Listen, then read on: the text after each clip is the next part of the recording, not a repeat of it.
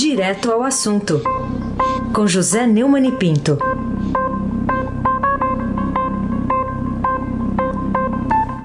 De volta, Neumann, bom dia. Bom dia, Raíssen Abac, Carolina Ercolim. Bom dia, bem-vindo. Obrigado, Almirante Nelson e o seu pedalinho. Afrânio Vanderlei, Bárbara Guerra, Clã Bonfim, Emanuel Alice e Isadora. Bom dia, melhor ouvinte, ouvinte da Rádio Eldorado, 107,3 FM, Raíssen Abac, o craque. Vamos começar com um comentário seu, Neumann, sobre uma reportagem que foi exibida pela TV Globo, pelo Fantástico. É, apresentou ali conexões no passado entre Flávio Bolsonaro e o ex-capitão PM Adriano da Nóbrega, acusado de chefiar uma milícia no, no, Rio das Pedras, né, no Rio de Janeiro, e o escritório do crime, foi morto essa, esse ano, e suspeito de estar envolvido na morte de Marielle Franco. Como é que você analisa essas conexões todas? É, a reportagem do Fantástico é sobre uma operação chamada Operação Tânates, que foi deflagrada pelo Ministério Público do Rio de Janeiro na terça-feira 30 e prendeu líderes do escritório do crime que é um grupo de matadores de aluguel formado por policiais militares da ativa e ex-policiais. E, e, então a, Globo apontou na, na reportagem uma ligação é, do ex-capitão PM Adriano da Nóbrega, apontado como fundador da organização criminosa, com o, o senador e deputado da LERJ, Flávio Bolsonaro. Né? É, segundo a reportagem, a organização pode ter mais de 10 anos e foi criada por alguém que já foi próximo de jeito muito importante. O ex-capitão Adriano da Nóbrega, morto pela polícia no início do ano, quando estava escondido no interior da Bahia. Um fim dramático para quem foi homenageado na Assembleia Legislativa do Rio de Janeiro, a pedido do então deputado Flávio Bolsonaro. E a mãe e a mulher do capitão Adriano foram funcionários do Flávio por muitos anos. Diz o texto do repórter Marcos Uchoa, não é uma novidade, mas o programa tem muita audiência e é um, um lembrete sobre uma coisa que passa meio assim como se fosse algo é, bastante rotineiro, mas não é. A reportagem do Fantástico também lembrou que a mãe e a mulher do Adriano foram funcionárias no gabinete do Flávio na Assembleia é, quando é, era deputado estadual. E a correlação do escritório do crime com a morte da vereadora Marielle Franco também foi apontada na matéria. O grupo é, não teria é, envolvimento ativo no assassinato, mas atuou, segundo a, as investigações né, da Operação Thanatos, que é o deus da morte, o deus grego da morte, para tentar proteger Rony Lessa, um dos executores, vizinho de Jair Bolsonaro no condomínio é, Venda da Barra, né? lá na Barra da Tijuca. Mas é, o Leandro e Leonardo Gouveia da Silva, o Tonhão e o Mário, que, te, é, é, que teria assumido o comando do grupo após a morte de Adriano, foram presos. A ação é um desdobramento na investigação que apura o assassinato de Marielle e do motorista Anderson Gomes em março de 2008. Em 2018, a polícia já sabe que os autores são o, o Rony Lessa e o Elcio Queiroz, mas ainda não apontou os mandantes Carolina Ercolim, Tintim por Tintim. Neumani, queria te ouvir sobre uma possível é, insinuação né, do ex-advogado de Flávio Bolsonaro dizendo a interlocutores que tem procurações de Jair Bolsonaro, enfim, que, que guarda muitas informações que só ele tem, que ninguém sabe, né? Enfim, como é que está essa história envolvendo o, o, o ex-advogado né, de Flávio Bolsonaro? É, o Frederico Assef pode causar aí uma nova dor de cabeça ao presidente da República, né? Porque o Procurador-Geral da República, Augusto Aras, vai decidir agora se pede ou não investigação sobre uma suposta atuação do Jair Bolsonaro em acertos firmados entre o advogado e a concessionária Aeroporto Brasil Viracopos, que mantém negócio com o governo federal. O chefe da Procuradoria-Geral da República emitirá parecer no âmbito de uma notícia crime foi apresentada pelo advogado Carlos Eduardo Silva Duarte. Em movimentação de praxe, o ministro Ricardo Lewandowski, do Supremo Tribunal Federal, pediu a manifestação na última terça-feira 30.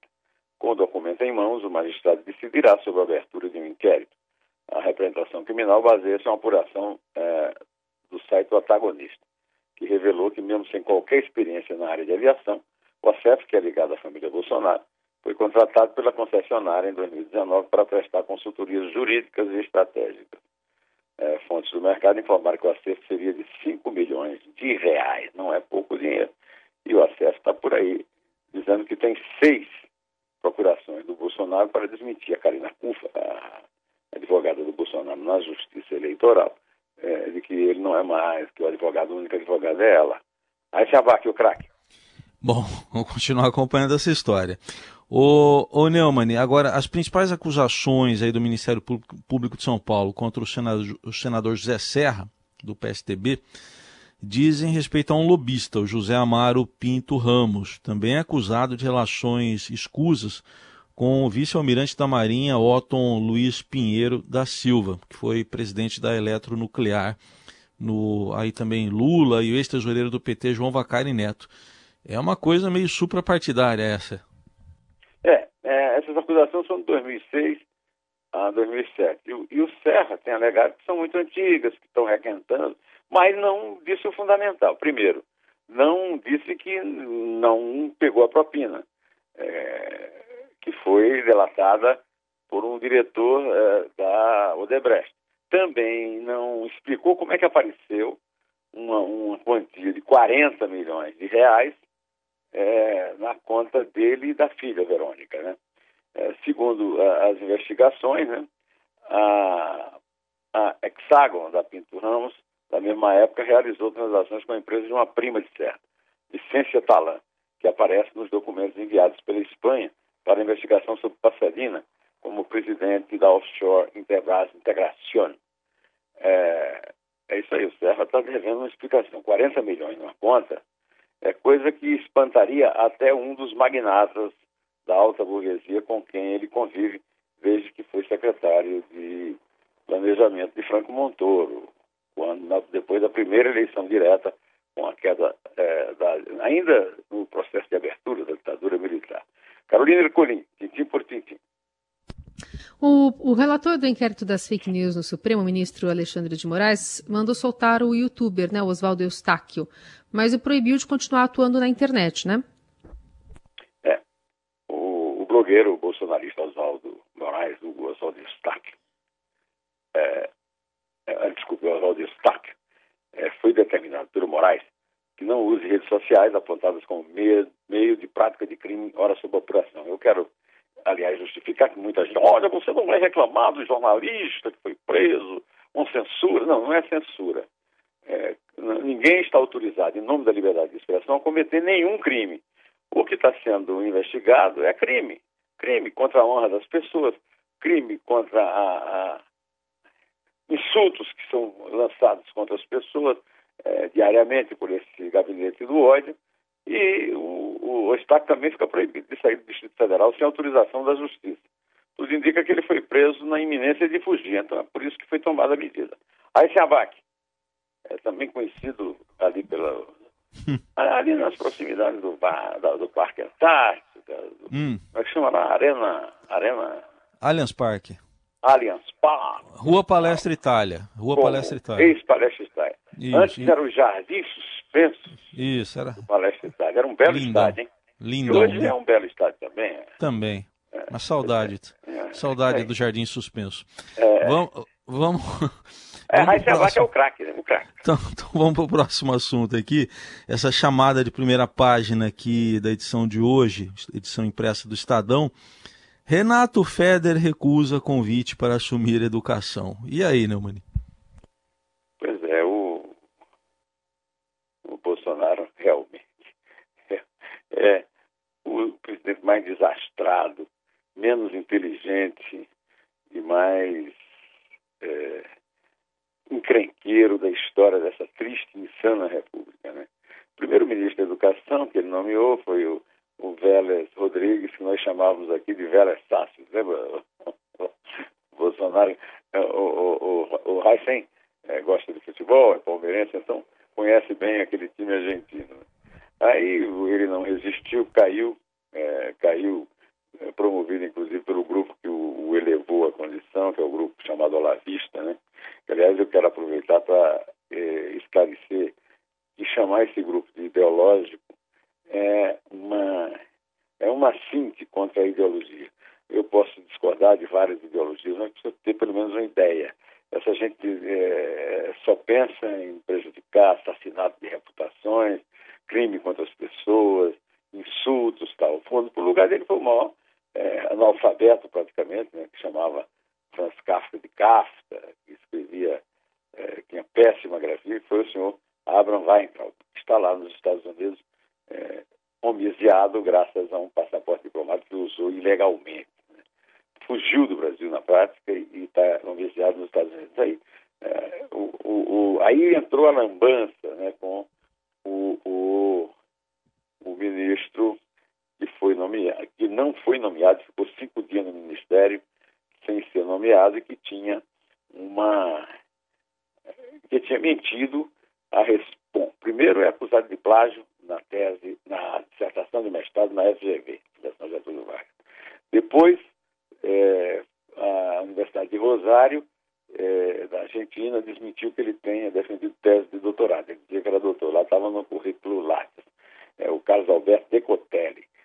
E, e, finalmente, ele disse que tinha um pós-doutorado na Universidade Alemã, que também negou. Agora, o secretário de Educação do Paraná, Renato Feder, que não é um técnico, que não é um educador, é um empresário, inclusive um livro dizendo que o Ministério da Educação era inútil, agora avisou que, é, que, que não, que ele não se arrepende do livro e avisou domingo, ontem, né, que não vai ser mais ministro da Educação depois do convite do Bolsonaro. Ele levou um, uma tremenda carga de chumbo no, no, no, gabinete de ódio chefiado pelo Carlos Bolsonaro e resolveu é, agradecer ao presidente Bolsonaro, porque tem grande apreço, mas declinado o convite recebido. Ele segue com o projeto, ele é secretário de Educação no Paraná, no governo Ratinho Júnior, e deseja sorte ao presidente, uma boa gestão do Ministério da Educação. Agora, estamos aí diante de mais um abacaxi verde para descascar. Vamos ver qual é a próxima atração que o Bolsonaro vai colocar no circo dos horrores, que é a República Brasileira, na atual gestão. Carolina Ercolim, tintim por tintim. Neumani, o que, que você tem a nos dizer sobre as mortes né, de Marta Rocha, Antônio Bivar e Ennio Morricone? Carolina, é a beleza, né? A beleza da mulher esplêndida que foi, quase foi Miss Universo, Marta Rocha foi a primeira missa oficial do Brasil, né, naquela promoção dos diários associados, e chegou em segundo lugar no Miss Universo, porque deu fama a, a uma história que, é, que teria do, duas polegadas a mais nos quadris e que por isso perdeu a, a disputa. Né? É, disse, inclusive, que a, ela já contou o Estadão que a faixa de Miss dela foi roubada. Ela morreu aos 83 anos, no sábado, é, um ataque, de um ataque cardíaco seguido de é, parada respiratória. Foi levada para o hospital, mas não resistiu. Né? Era baiana de Salvador e foi enterrada no cemitério do Santíssimo Sacramento. O, as peças do Antônio Bivar, que morreu aos 81 anos, vítima da Covid-19, são também grandes manifestações em texto da língua portuguesa é, e trazem em seu conteúdo muita beleza e muita realidade. Né? O, o Bivar ganhou a, a, o prêmio Molière, que era o grande prêmio do teatro no Brasil, com a peça Cordélia Brasil, de 1967. Em seguida, 68, ele fez um grande sucesso com Abre a Janela e Deixa Entrar o Ar Puro e o Sol da Manhã, que estaria bem adequado aos dias de hoje. E precisamos de ventilação para evitar a mesma Covid que o matou. Né? Agora, eu tenho uma grande paixão pela música de Ennio Morricone, porque eu sou um, um cinéfilo, fui presidente do Cineclube Glauber Rocha, acompanhei toda aquela fase de ouro do cinema italiano, Fellini, é, todos aqueles grandes diretores, né? É, Antonioni, e também, nós aqui em casa, Isabel e eu, somos fanáticos por Spaghetti Western. E os, a música de O Bom, Maio, o Mal e Feio, né? São, Cinema Paradiso, uh, são temas inesquecíveis na nossa vida, belíssimos temas. Ele morreu aos 91 anos, ainda hoje de madrugada, eh, de acordo com as agências, ele que ganhou dois Oscars e dezenas de outros prêmios, incluindo Globos de Ouro, Grammys e BAFTAs, quebrou o fêmur há alguns dias e morreu numa clínica em Roma. É, Para essas três personalidades que significam e que representam a beleza, eu mando meu beijo de volta, saúdo todos vocês. meus amigos aqui da equipe, avisando que estou para marcar uma cirurgia no meu dedo que quebrou e vou faltar pelo menos mais um dia, mas ainda vou avisar isso depois. Qualquer maneira, fica aqui um, é, uma despedida é, provisória, tá bom?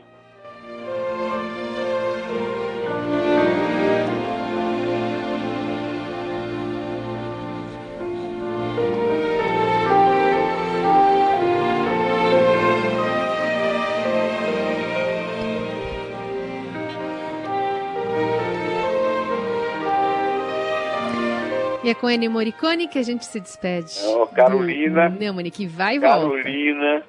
Hum. É. Aysen, Bárbara e Nelson gostam de me fazer chorar. Canalhas. Ô, ô Neumann, só pra você saber que eu tô com o DVD e o, e o CD aqui na mão. O, o programa pra mais tarde aqui. Ah, que bom. O DVD e o CD. E o DVD é o completo aqui, com acréscimo aí de cenas que não estão no filme original. Ah, que bom. Você é um cara de bom gosto. É você e o Arthur. O Arthur está desencavando todos os meus CDs aí com os grandes westerns italianos. Oh, beleza. Só cuidado para não perder os DVD depois. Passar pelas mãozinhas arteiras. Vocês me fazem chorar e sorrir ao mesmo tempo. Bom, e assim a gente vai encerrando aqui com o Neumann na contagem. É três? É dois. É um. Em pé?